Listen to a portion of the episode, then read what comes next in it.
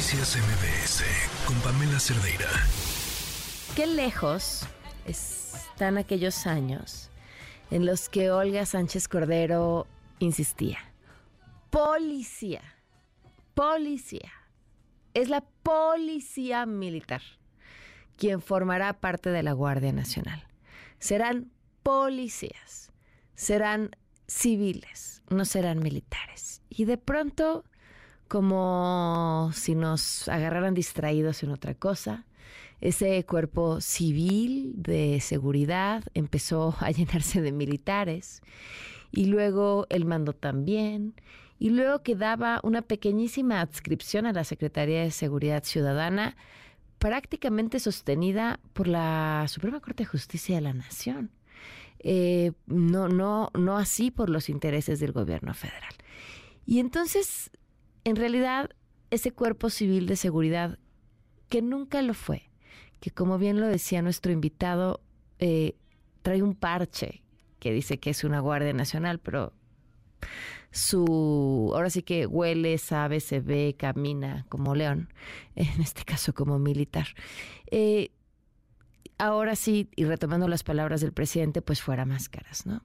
En esta serie de, de, iniciativas que ha mandado al Congreso viene una relacionada con el tema de la seguridad y la Guardia Nacional.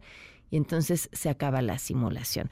Me da muchísimo gusto que nos acompañe hoy porque además tenemos una pandemia sin vernos, a Víctor Hernández. ¿Cómo estás? Va muy contento aquí de acompañarte en cabina una vez más. Y además hoy viene como director de formación en México Unido contra la Delincuencia. Gracias por estar aquí. Gracias a ti por la invitación, Pam. Víctor, a ver, para explicarle al público, ¿qué contiene esta iniciativa que preocupa y llama la atención?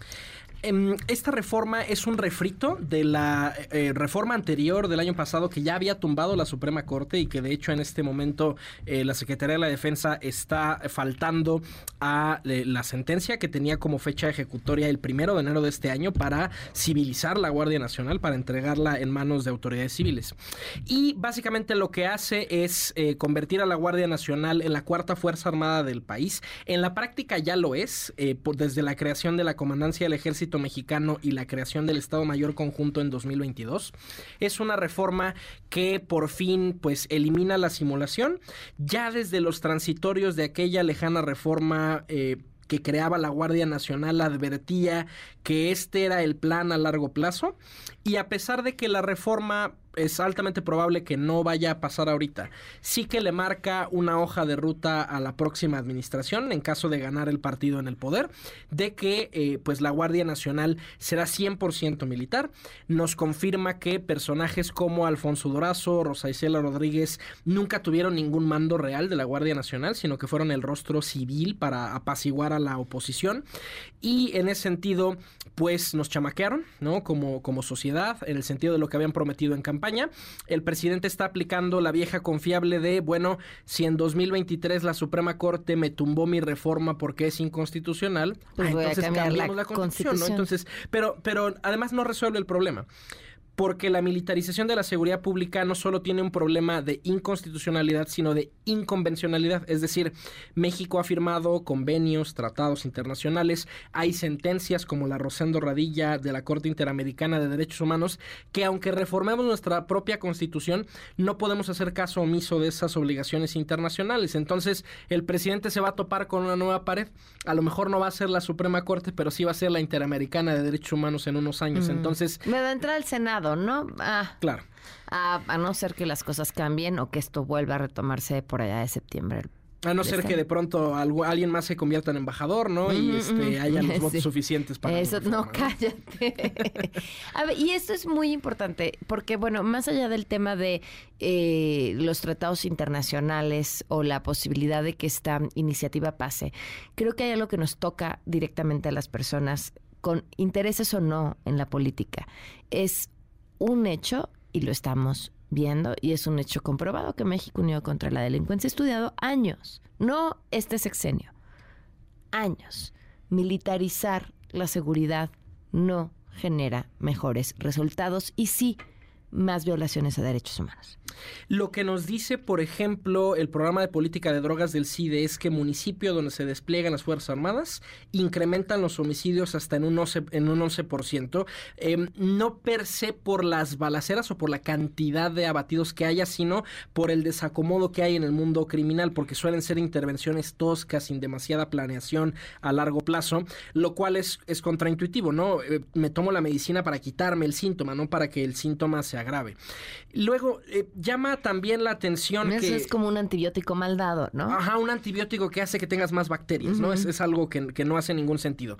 E incluso haciendo de lado la Constitución, operativamente el ejército no reduce la violencia y lo hemos visto en la progresión de cuántos homicidios se entrega cada administración. Felipe Calderón entregó 120 mil homicidios en total, Enrique Peña 150, si bien le va el presidente López Obrador estará entregando 200 y el ejército es la única institución que puede fracasar tres sexenios seguidos y tener más presupuesto, más protagonismo operativo. Eh, y pareciera que al público mexicano no le afecta, ¿no? Que podemos seguir creciendo este número. Llevamos ya medio millón de muertos, Pam, en 17 años de guerra contra el narcotráfico. Y en este momento en la vida política solo tenemos opciones militaristas de seguridad pública. El partido en el poder propone continuidad con la Guardia Nacional. Eh, Xochitl Galvez hizo un comentario muy desafortunado hace unos días en Georgetown, en los Estados Unidos, repitiendo la cantaleta que advertíamos eh, cuando recién empecé a venir a tu programa, para hace muchos años, diciendo, bueno, es que ahorita no hay quien más le pueda hacer frente al crimen organizado, préstenme, el, préstenme al ejército un sexenio más. Y por otro lado, el candidato Movimiento Ciudadano diciendo, hay que copiarle a Nayib Bukele. Las tres opciones en materia de seguridad son tres opciones de ultraderecha y en realidad no hemos aprendido nada de 17 años de tragedia y de muerte y de ineficiencia en política pública. Porque hay un, hay un tema con, con los militares ante la opinión pública y es que eh, siguen teniendo un, pues mejor aceptación que el resto, ¿no? O al, o al, menos, pues sí, gozan de un mejor prestigio. Entonces, eso permite a los políticos escudarse en hay que tenerlos un poco más haciendo esto. Y, y, y hay otro punto. Nadie se ha dedicado en este préstamelos un ratito a fortalecer las policías estatales en 17 años, y de hecho eso fue lo que se argumentó en 2007, no tenemos tiempo de fortalecer las policías, de depurar fiscalías, entonces tomemos una medida provisional. Mm. Ya llevamos tres sexenios de medidas provisionales, y cada vamos vez por el peor, cuarto. Claro. Y digamos, a, a ver, lo, lo, lo, que preocupa de, de toda esta tragedia es que, uno, no hay aprendizaje, no hay castigo de parte del electorado.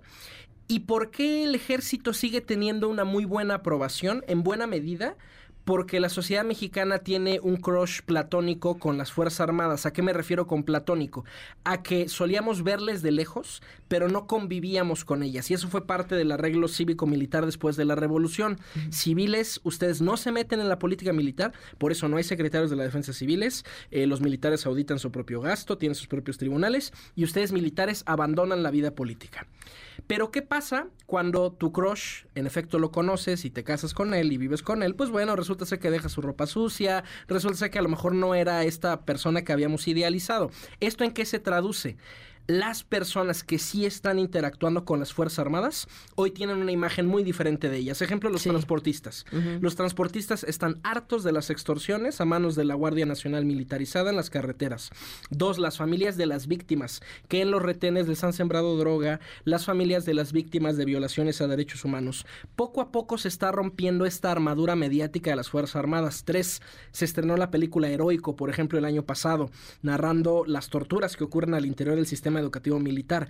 La sociedad mexicana poco a poco, al tener contacto real, significativo con las Fuerzas Armadas, más allá del desfile, va a darse cuenta de quiénes son en realidad los, los hombres y mujeres de verde olivo, que son personas como cualquiera, que tienen mm. sus tentaciones, que tienen sus fallas, pero ¿cuál es el problema? No es lo mismo tener una tentación o una falla si yo trabajo de cajero en un supermercado que si yo trabajo con la vida o la muerte de las personas, ¿no? Entonces, eh, es una erosión que inevitablemente sí, estás, ocurrirá. estás entrenado en la dinámica de amigo-enemigo. Exactamente, ¿no? Y la, además la dinámica de la obediencia. Uh -huh. Es muy interesante que los militares, por décadas pidieron facultades de investigación policial y no las están utilizando. Nos dice el Censo de Seguridad Pública Federal que la Guardia Nacional hizo el año pasado poco más de 2.300 puestas a disposición de personas, ¿no? Personas detenidas. Y en cambio hubo 30.000 puestas a disposición de objetos, ¿no? Una pipa de huachicol, lo que sea. ¿Qué nos dice esto? Las Fuerzas Armadas le tienen miedo al litigio. Las Fuerzas Armadas le tienen miedo a explicarle a un juez por qué lo detuve, en qué se fundamenta mi acto de autoridad. Querían las facultades y ahora que se dan cuenta de que con un gran poder viene una gran responsabilidad, no, no las pues es que no, a ver, y pensar en, en, tener las facultades para conseguirlo no es cualquier cosa, exige un tema de preparación muy importante y muchas veces también eso vemos por qué a las autoridades civiles se les caen casos importantes porque no hicieron esa parte, que no, insisto, no es cualquier cosa, requiere de preparación. Fíjate, esto, esto es muy grave. A pesar de que el ejército lleva décadas haciendo labores de seguridad pública, incluso desde antes de la guerra contra el narco, al menos en, en operaciones antinarcóticos en el siglo XX, como la Operación Cóndor, no había hasta esta administración una sola materia en el colegio militar, en la escuela naval, en la Escuela Superior de Guerra, en el Centro de Estudios Superiores Navales, una materia de derecho penal, por ejemplo. Es decir, los militares no sabían cómo explicarle a un juez por qué detuve a una persona, cómo tener ciertos cuidados balísticos con la escena del crimen. Entonces, ¿eso qué significa? Que apenas se están graduando los primeros oficiales militares que algo, un poquito saben de seguridad pública. Eso significa que desde el teniente de hace unos años del colegio militar hasta el secretario de la defensa, ninguno sabe derecho penal y ellos son hoy los encargados de la seguridad pública federal. Ya no hay Policía Nacional en México civil y esta reforma propone incluso desaparecer los servicios de investigación, la militarización plena de la seguridad pública y sobre todo lo que es grave es la modificación del artículo 129 constitucional que es de los poquísimos artículos que estaban intactos desde la revolución, que le prohíbe a los militares en tiempos de paz hacer actividades ajenas a la disciplina militar. ¿Quieren modificar? Fíjate, esa cláusula estaba, uno, por la represión del ejército en Cananea, en Río Blanco, las represiones del ejército porfirista, y porque fue el ejército federal que asesinó a Francisco y Madero. Era un trauma tan importante para los revolucionarios que dijeron esto no se toca. Y consenso de los militares y de los civiles están proponiendo deshacer un arreglo de relaciones cívico-militares que tiene 100 años y que tenía razones poderosas para existir de esa manera. Pues Víctor, te agradezco mucho que nos hayas acompañado. Ojalá los legisladores tengan atención en todo esto que acabas de decir porque, porque es importante y habrá que escuchar de cerca la discusión que ojalá no pase el filtro del Senado. Muchísimas gracias. Pam, muchas gracias. Mi Twitter, arroba arbitrus1805. Noticias MBS con Pamela Cerdeira.